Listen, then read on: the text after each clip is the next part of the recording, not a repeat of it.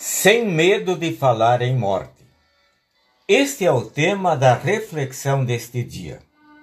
Jesus diz estas palavras registradas no Evangelho de João, capítulo 11, versículo 25.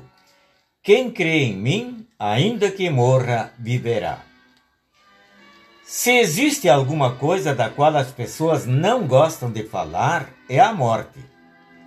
Talvez porque todos sabem que um dia ela chega e não há como escapar. E se para nós é doloroso ver um ente querido ser levado para o descanso eterno, ainda mais dolorido é para Deus ver tantas pessoas morrendo sem fé em Cristo. Para Deus, esta é uma perda irreparável sem volta. A morte nos lembra que precisamos prestar contas também. Ninguém estará livre deste compromisso.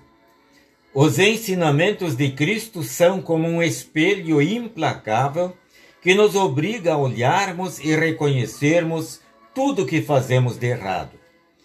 Na frente deste espelho, temos que admitir a nossa culpa por vivermos afastados de Deus, desprezando o seu amor e tratando mal ao nosso semelhante.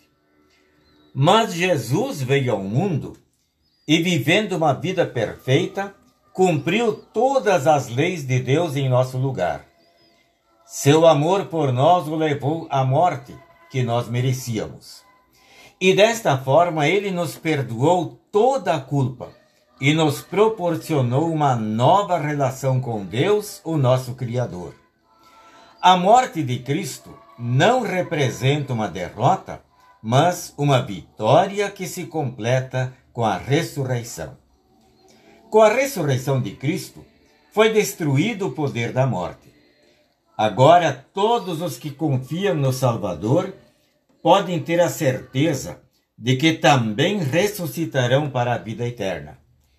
O próprio Jesus assegurou isso dizendo: Quem crê em mim, ainda que morra, viverá. Deus nos devolveu a esperança de ter a sua verdadeira paz.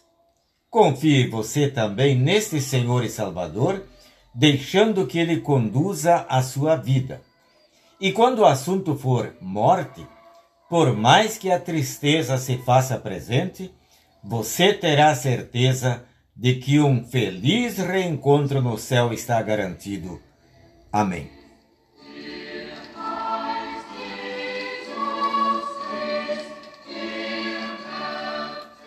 Oremos. Senhor Deus, obrigado por enviares Jesus, que transformou a tristeza da morte em alegria para a ressurreição. Dá-me sempre a fé firme nesta salvação. Por Cristo. Amém. A mensagem que acabamos de ouvir foi escrita pelo reverendo Romeu Müller e está registrada no devocionário 5 Minutos com Jesus, edição especial. Deus lhe conceda a sua bênção também neste dia.